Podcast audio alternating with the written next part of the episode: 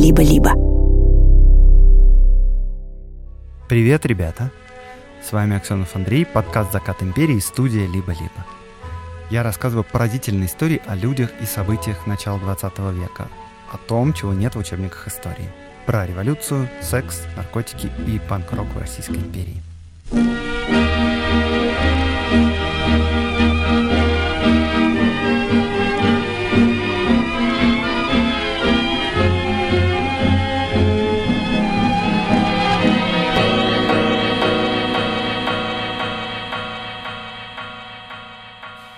На Ютубе продолжает выходить сериал «Закат империи», где я рассказываю о том, как сто лет назад в России победила революция.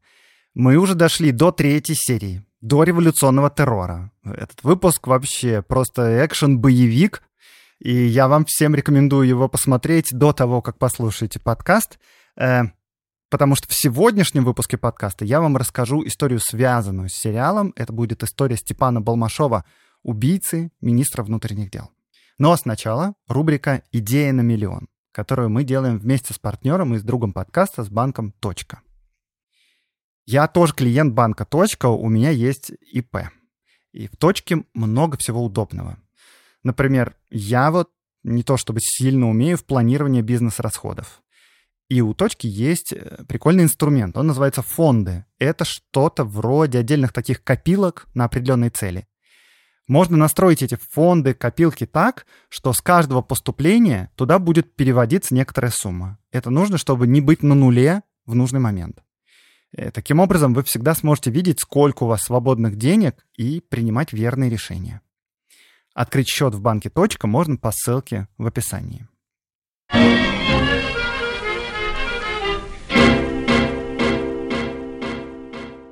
Итак, представьте, на дворе 1904 год, Григория Гершуни арестовали, его место во главе боевой организации занял Евна Азов, он готовит покушение на нового министра внутренних дел, а в это самое время э, купцы и миллионеры братья Сапожниковы внедряют прорывную технологию, благодаря которой Россия займет лидирующие позиции по экспорту рыбы.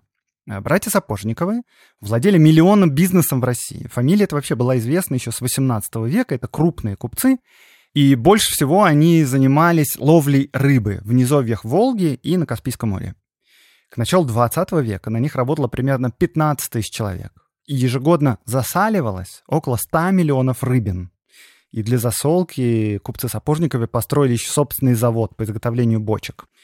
И вот кажется, да, что засолка а, для консервации рыбы, это кажется немного несовременно. И вот купцы Сапожниковы тоже были с этим согласны. Гораздо лучше рыбу замораживать, потому что она так сохраняет свои свойства и вкус.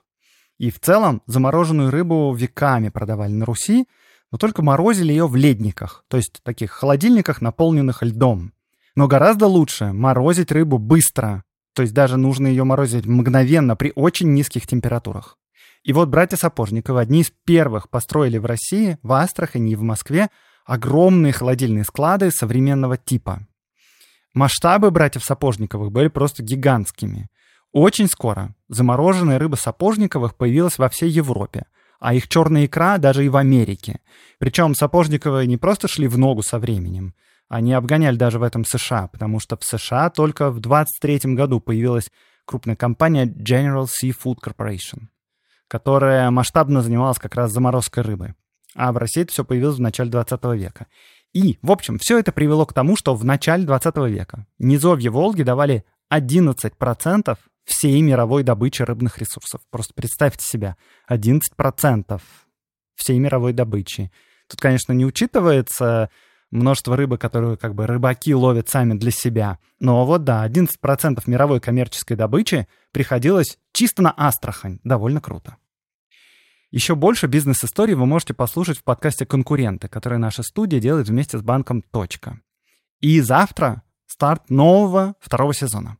В этом подкасте основательница студии Лика Кремер и Дарья Боровикова, которая занимается в точке системы самоуправления, рассказывают захватывающие истории конкуренции между гигантами рынка. Например, есть истории Uber против Lyft или Blue Origin против SpaceX.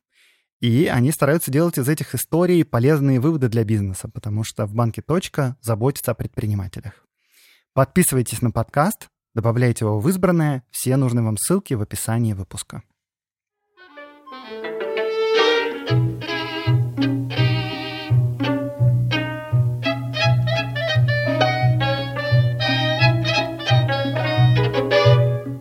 Пятнадцатое апреля 1902 года. Молодой человек в военной форме заходит в Мариинский дворец, где проходят заседания Комитета министров, и спрашивает в приемной министра внутренних дел. Говорит, у него важные бумаги. Министра пока нет, и молодому человеку предлагают подождать. Через пять минут в приемную действительно заходит министр. Молодой человек встает навстречу ему и что-то говорит. Министр переспрашивает, но в ответ звучат выстрелы. Молодого человека хотят остановить, но он стреляет еще и в адъютанта министра, но после этого успокаивается и говорит «Я сделал все, что хотел». На звуки выстрелов в приемную выбежали другие чиновники, и вот, например, министр путей сообщения вспоминал потом «Будь у него несколько револьверов, он бы всех нас перестрелял». 902 год. Вся страна в шоке.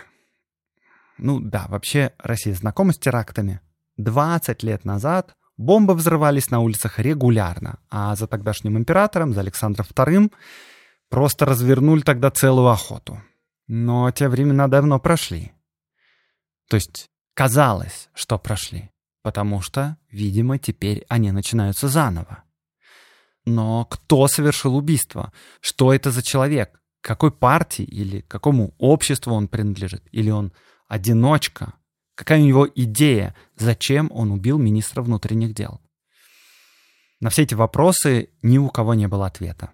И сам убийца Степан Балмашов тоже ответа на эти вопросы не дал.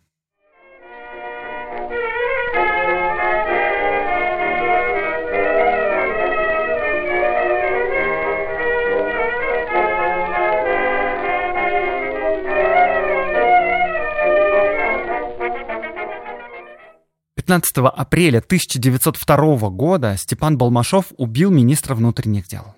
А ровно 21 год назад, в этот же самый день, двое человек восходят на эшафот. Их зовут Софья Перовская и Андрей Желябов. Они организаторы убийства императора Александра II.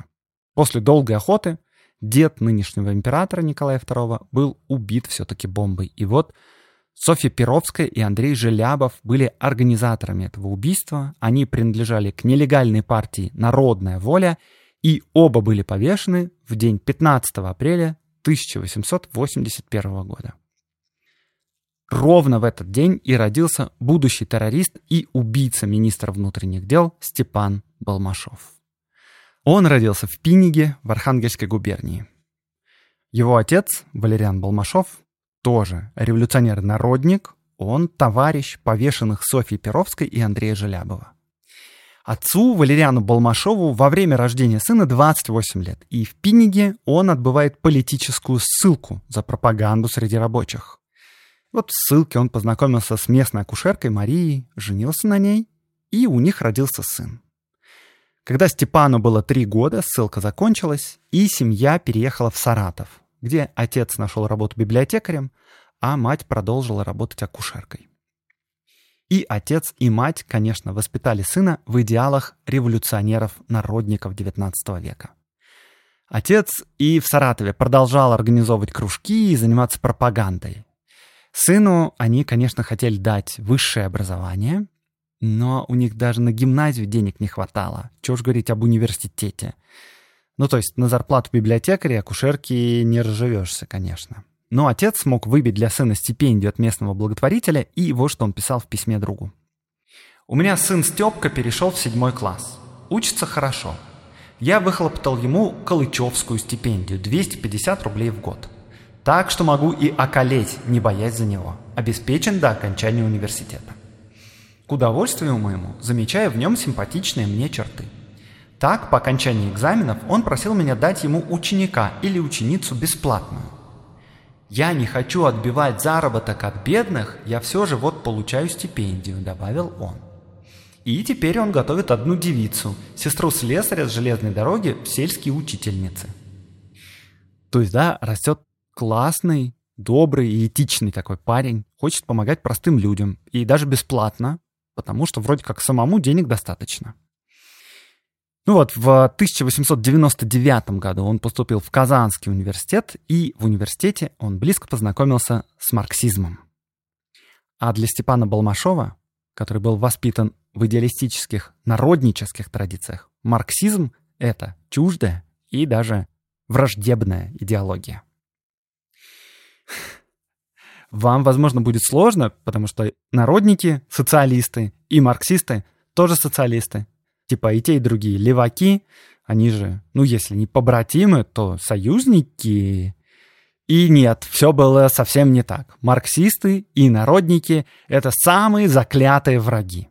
В России до самой революции 1917 года народничество и марксизм будут бороться друг с другом. Значит, отец Степана Балмашова был народником, и сам Степан по воспитанию – народник. И это была чисто российская идеология. Народники с большим сочувствием относились к крестьянству, было даже целое движение хождения в народ. Люди тогда образованные устраивались врачами и учителями в деревне, чтобы учить, лечить и проповедовать социализм крестьянам. И они же, народники, самое радикальное их течение, устраивали теракты, и именно они убили Александра II. Это было очень такое идеалистическое учение. Учение самопожертвования ради будущего блага всех несчастных и всех закрепощенных людей. А марксизм — это идеология западная, созданная немецкими философами и довольно наукообразная. Марксисты не идеалисты, они люди рациональные, ну, по крайней мере, они сами так считали. Их цель — построение коммунистического общества в масштабах всей планеты. И это не утопия, потому что Карл Маркс буквально написал прямое руководство к тому, как это можно сделать. И вот марксисты смотрели на народников свысока, потому что народники, с их точки зрения, это какие-то стихийные идеалисты, за все хорошее против всего плохого. Книжек не читали, теории социализма не знают, ну, и, в общем-то, неудивительно, что они ничего не добились за прошедшие десятилетия. Потому что надо создавать профсоюзы рабочих и политические партии, а терактов как раз делать не надо. Ну и вообще, народники, старики, мы марксисты, молодежь, что там могут понимать эти бумеры? Да, а вот Степан Балмашов, он все-таки молод. И когда он в университете столкнулся с новыми идеями, с идеями марксизма, то это в результате произвело в нем настоящий переворот. Чтобы полностью принять марксизм, Степану надо было отказаться от чего-то важного и родного. А с другой стороны, народнические идеи его отца под влиянием Маркса потускнели как-то, перестали его удовлетворять. И он, как сам писал, пережил тогда настоящий мировоззренческий кризис. Ему тогда было 18 лет.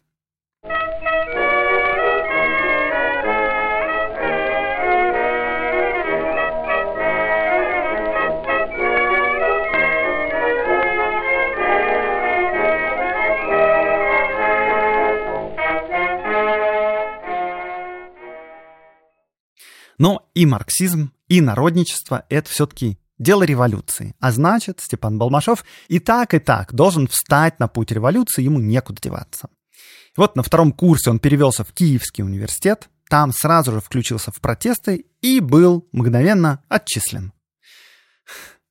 Не сказать, да, что за участие в протестах отчисление это заслуженная кара, это, в общем-то, сейчас беспредел, и тогда было беспределом. Но со Степаном все было еще хуже, потому что его не просто отчислили, его еще и забрали в армию и отправили на один год на службу в пехотный полк в Петербург. По тем временам это наказание что-то совершенно неслыханное. Чтобы образованного человека отправили служить в солдаты, это просто невероятное унижение.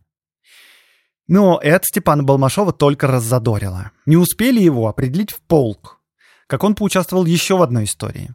В Петербурге оппозиционные студенты хотели объявить забастовку, но, видимо, не все студенты их поддерживали, и поэтому Балмашов принес в университет какие-то колбы с сильно пахнущей жидкостью и раздавал их в гардеробе, чтобы сорвать занятия, чтобы забастовка произошла.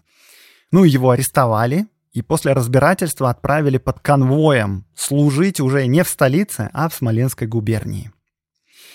Там он заболел, и по болезни его освободили от службы. А в конце 1901 года вообще разрешили вернуться в Киев и восстановиться в университете.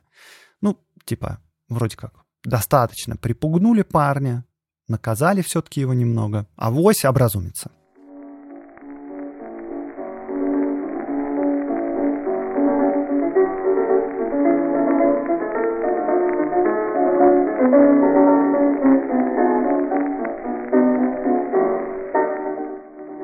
Но здесь, в Киеве, все как раз и началось по-серьезному. Хотя, возможно, сам Степан этого еще не понимал.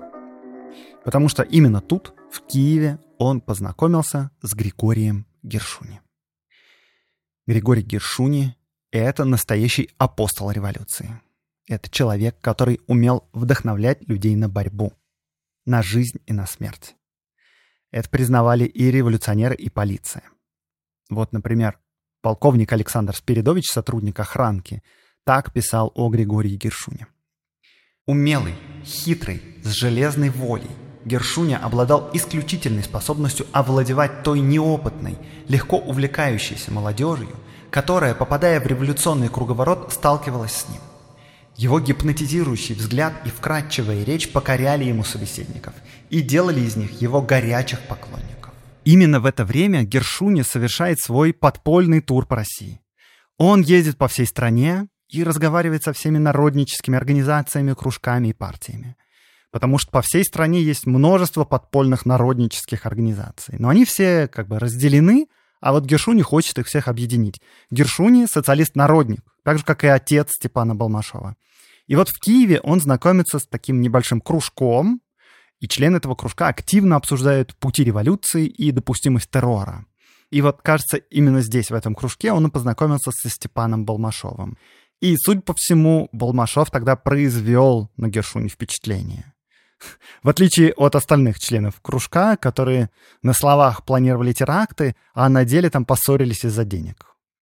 Из Киева Гершуни поехал дальше в свой тур, и очень скоро его стараниями народнические кружки всей страны объединятся в большую партию, в партию социалистов-революционеров, эсеров.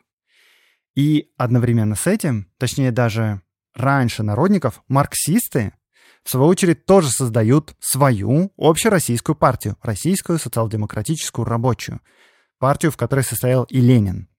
И марксисты, то есть теперь социал-демократы, все так же продолжают конкурировать с народниками, которые теперь называются социалистами-революционерами или эсерами. А Степан Балмашов, кажется, и сам не знает, кто он такой. Марксист или народник? Социал-демократ или социалист-революционер? Ну, по крайней мере, он точно социалист. Значит, один из главных вопросов, который разделяет одних социалистов и других, это отношение к террору.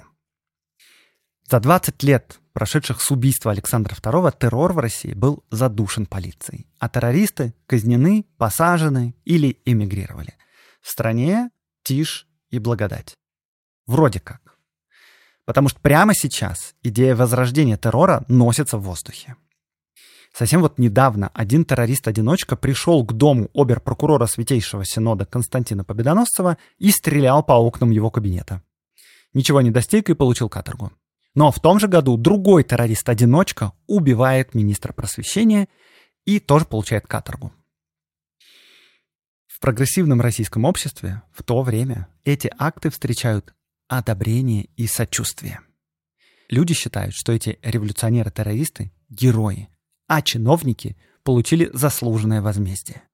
Потому что в стране, где под запретом любая политическая деятельность, смелым людям ничего больше не остается, кроме насилия. И власть как бы сама виновата, что в нее кидают бомбы. Примерно так думают и социалисты, и даже либералы. Но это все акты самопожертвования, это акции одиночек. А вот Григорию Гершуни, одному из основателей новой партии социалистов-революционеров, кажется, что террор надо институциализировать. И что новая партия должна сделать террор снова великим. Но с этим есть проблемы. Потому что сочувствовать героям-террористам — это одно. А вот вступать в партию, которая организовывает террор сама, это совсем другое. А Гершуне надо, да, объединить множество кружков по всей России, всех уговорить, а у всех мнения разное. Некоторые считают, что террор — это правильно и хорошо, но если наша общая будущая партия будет базироваться за границей, то мы не имеем никакого морального права, находясь как бы в безопасности, призывать к террору в России. Другие считают, что партия не должна сама заниматься организацией террора, но должна одобрять терроризм без партийных одиночек. Третьи считают, что террор – дело, конечно, благородное, но, вообще-то говоря, бессмысленное. И партия должна тратить свои ресурсы на что-нибудь другое, более полезное. Четвертые, и сам Гершуни в первую очередь, считают, что террор не просто необходим, что он должен быть главным инструментом новой партии. Но ради общего объединения он идет на компромисс, и когда все наконец объединились, то в своей официальной газете «Революционная Россия» она называется, эта газета. Компромиссная позиция новой партии была озвучена так. Просто оцените хитрость формулировки. Признавая в принципе неизбежность и целесообразность террористической борьбы, партия оставляет за собой право приступить к ней тогда, когда при наличности окружающих условий она признает это возможным. Нюанс был в том, что сам Гершуни считал, что окружающие условия необходимые уже наличествуют, и поэтому необходимо приступать к террору прямо сейчас. Сразу же после появления партии он создает внутри нее тщательно законспирированную боевую организацию и сам становится главой этой боевой организации. Он немедленно едет в Россию, чтобы организовать первый теракт новой партии. И он уже знает, кем будет первый террорист. Им будет Степан Балмашов, 20-летний студент, с которым он познакомился в Киеве. Гершуни едет прямо к нему домой.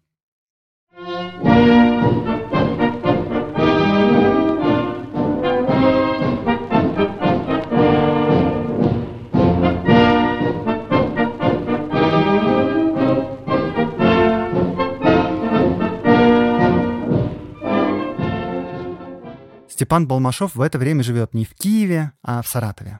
Он выражаясь современным языком, взял академический отпуск и уехал домой к родителям. Э, кажется, у него опять начался какой-то период переоценки ценностей. И вот, значит, дома, в Саратове, он тоже занимался революционной деятельностью, организовал ремесленный социал-демократический кружок. Ну и, кстати, из названия его ясно, что этот кружок марксистский. Это же именно они социал-демократы. Ладно, я уверен, что вы путаетесь в этих социалистах, но в общем, папа деятельность сына наверняка в какой-то степени одобрял, потому что это деятельность революционная, но не до конца, потому что папа народник, а сын теперь, получается, занимается революцией по Марксу. А, между тем, сам Степан Балмашов говорит в это самое время своим друзьям вот что, цитата. «Устал. Надоело жить. Нет лучше момента для Гершуни, чтобы использовать молодого человека во славу революции. Гершуни едет за Степаном Балмашовым в Саратов. Степан говорит полиции, что возвращается в Киев на учебу, но на самом деле он едет в столицу. В Петербурге они вместе с Гершуни тщательно изучили место теракта, а потом вдвоем выехали в Выборг и заселились в соседние номера в гостинице. Здесь Балмашов написал письмо родителям, а Гершуни вручил ему пистолет. Причем для надежности Гершуни надрезал крестообразно пули, чтобы они раскрылись в теле и нанесли тяжелые повреждения. А надрезы эти заполнил смесью стрихнина и вазелина. Ядом, потому что любая рана должна убить царского прихвостня и сделать Степана Балмашова героем революции и новой партии.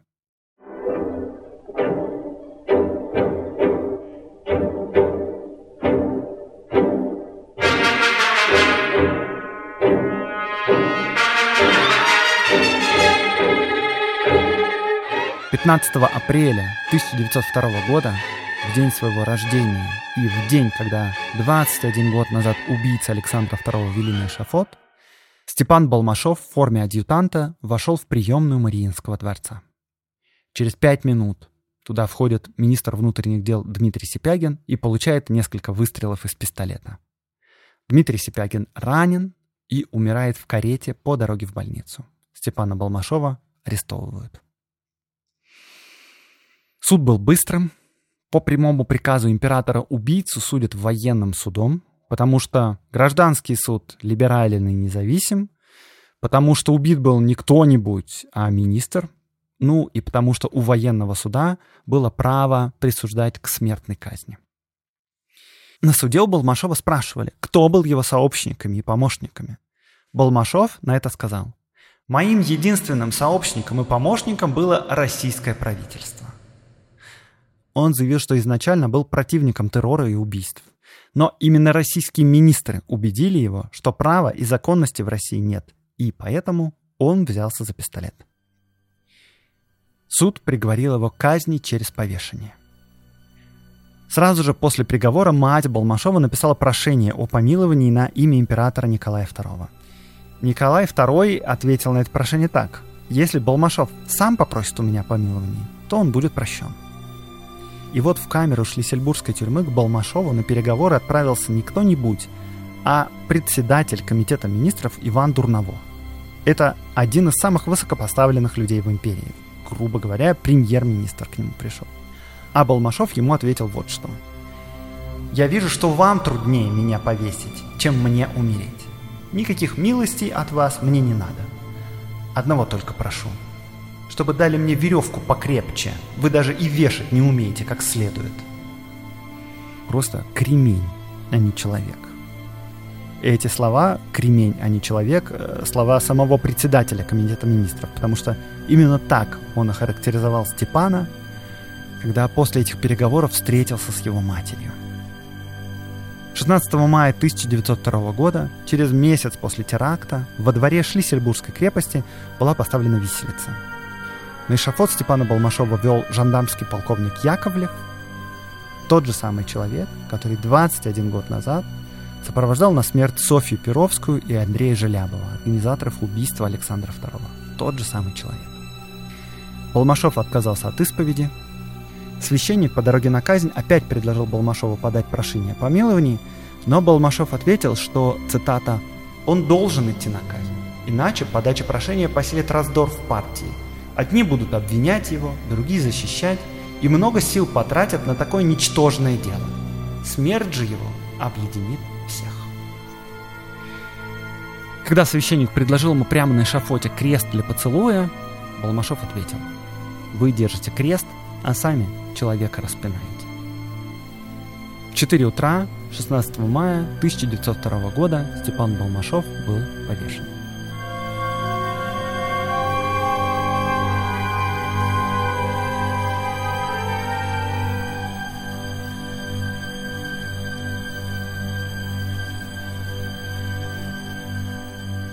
Степан Балмашов вел себя на суде и в день казни как идеальный революционер.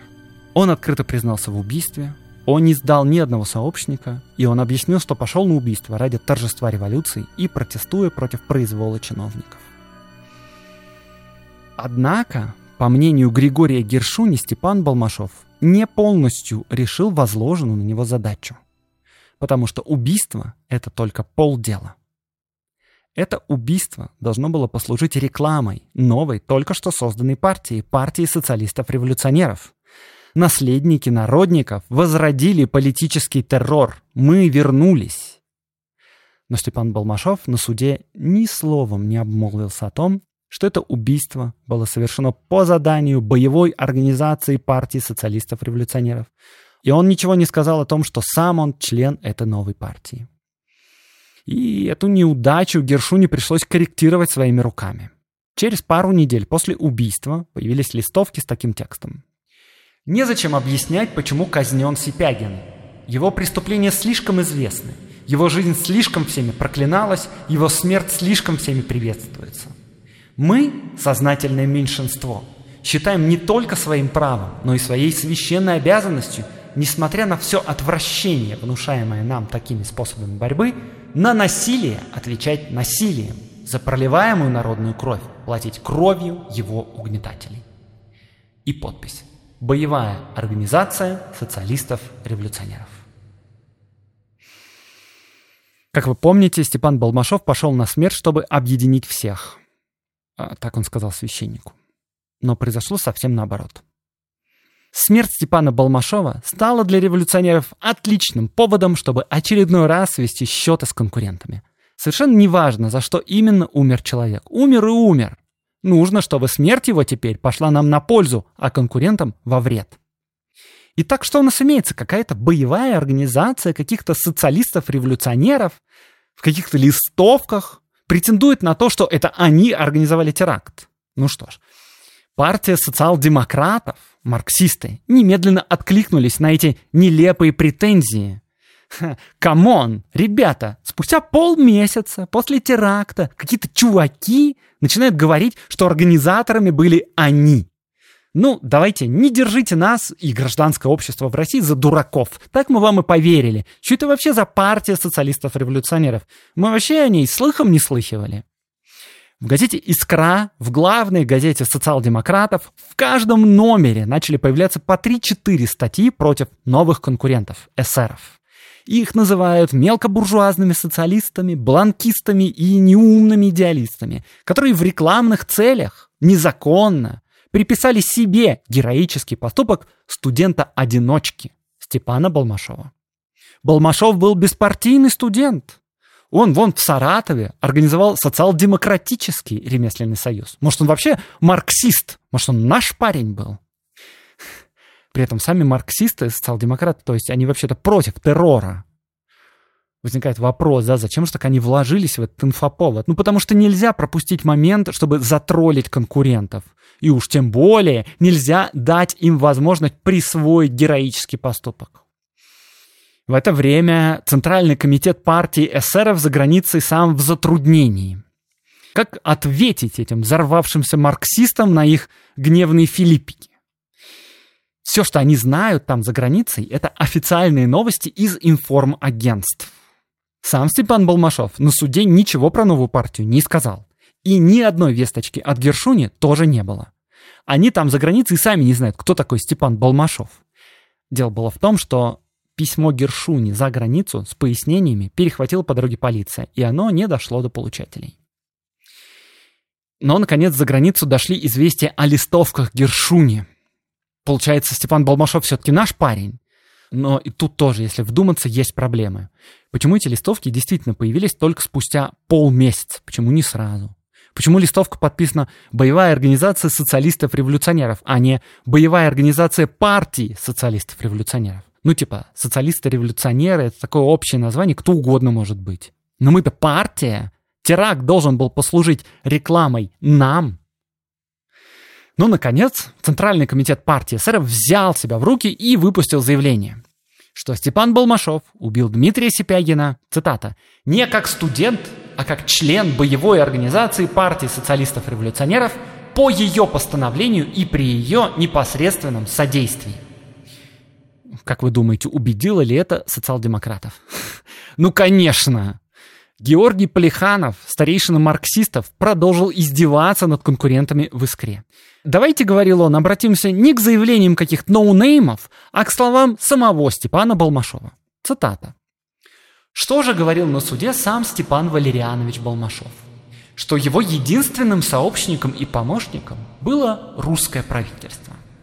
Он ни единым словом не упомянул о боевой организации партии социалистов-революционеров – и, по-видимому, ему осталось неизвестным само существование этой партии с ее постановлениями.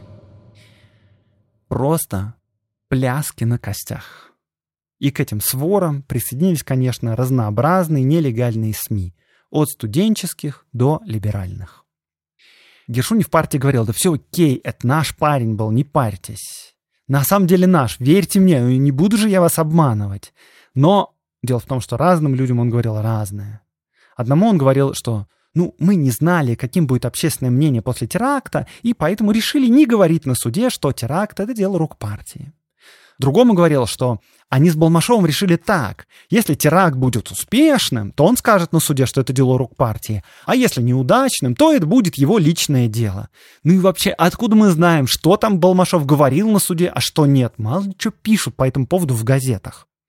Организатор теракта Гершуни пистолет дал. Гершуни пули надрезал. Гершуни я туда положил. Гершуни деньги на теракт дала партия СФ. Ну, значит, ты Балмашов член партии, а как иначе-то может быть? Такую вот примерно логику транслировал Гершуни товарищам. Но почему сам Балмашов ничего не сказал о партии эсеров? И больше того, почему сам Гершуни медлил с листовками? Я лично думаю из уважения к взглядам самого Балмашова.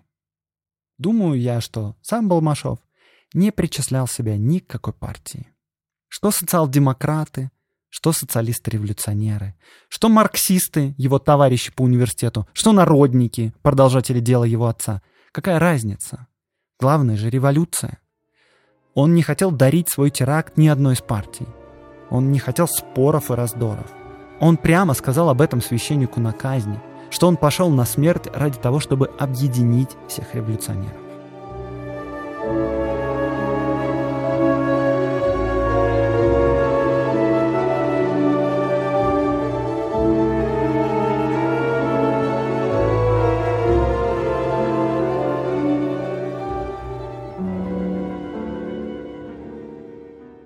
После казни сына мать вернулась назад, в Саратов, к мужу. Отец, Валериан Балмашов, сильно пил и уже много-много лет. Виктор Чернов, один из основателей партии эсеров, знал его лично и вот так вспоминал об отце Степана Балмашова. На его комнате с убогой мебелью лежала печать какой-то брошенности и одиночества. Голые стены, неубранность, повсюду папиросные окурки, ненадежные для сидения стулья, облака табачного дыма. Как сейчас помню одну вечеринку. Одна из девиц, обладавшая хорошим, глубоким грудным сопрано, пела соло. Вот стремительным темпом вырывалась из ее груди. Последняя туча рассеянной бури, Одна ты несешься по ясной лазури, Одна ты наводишь унылую тень, Одна ты печалишь ликующий день. Я невольно взглянул на Балмашова. Он сидел в этот момент в заднем углу у двери, сосредоточенно куря. Перед ним на маленьком столике тумбочки стояла недоконченная бутылка пива. И я подумал, да ведь это же поется о нем. Ведь это он, последняя туча рассеянной бури, осколок бурной эпохи борьбы и гнева, выброшенный из родной стихии на отмель, может быть для того, чтобы заживо сгнить здесь, вне жизни. Никем, кроме меня незамеченный, по окончании пения встал Валериан Александрович и вышел в сень. Я тихонько выскользнул вслед за ним и увидел в полусвете идущих на двор дверей его фигуру с плечами, подергивающимися от безмолвных рыданий. Я хотел броситься к нему, обнять, говорить ему ласковые слова. Но никогда не знавший ласк рано умершей матери, я привык к замкнутости. Не умел, не мог, был не способен к внешнему выражению таких чувств. Я поспешно убежал обратно и никогда никому не проронил о том, чему был невольным свидетелем, ни слова. Спустя полтора года после казни сына умер его отец. Похороны Валериана Александровича превратились в массовую демонстрацию. Улица была полна народу, на могиле саратовца оставили множество венков, а на одном из них было написано – достойному отцу великого сына.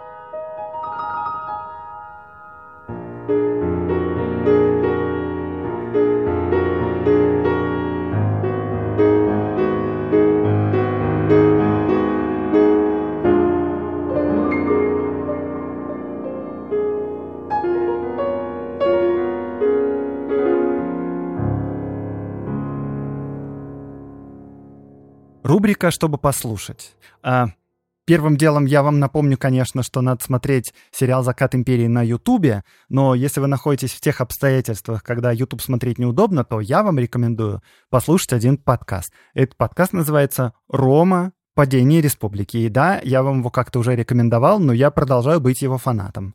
Это сериал про то, как две тысячи лет назад люди, довольно сильно похожие на нас, э, боролись друг с другом, интриговали, э, пытались избраться в консулы Римской Республики, вели разные армии против друг друга и против своих соседей и пытались стать знаменитыми и исправить состояние дел в своем государстве.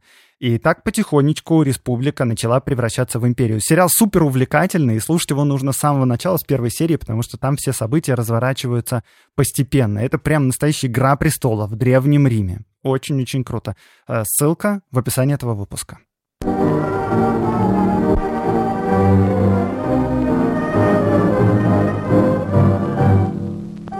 С вами был Аксенов Андрей, подкаст «Закат империи» и студия «Либо-либо». И этот выпуск вместе со мной готовили редакторка Виолетта Ремезова, фактчек Милена Загидулина, взаимодействие с партнерами Ксения Красильникова, работа со звуком Семен Аксенов. До встречи в ближайшую пятницу. Приходите на YouTube, там будет следующая серия про русско-японскую войну.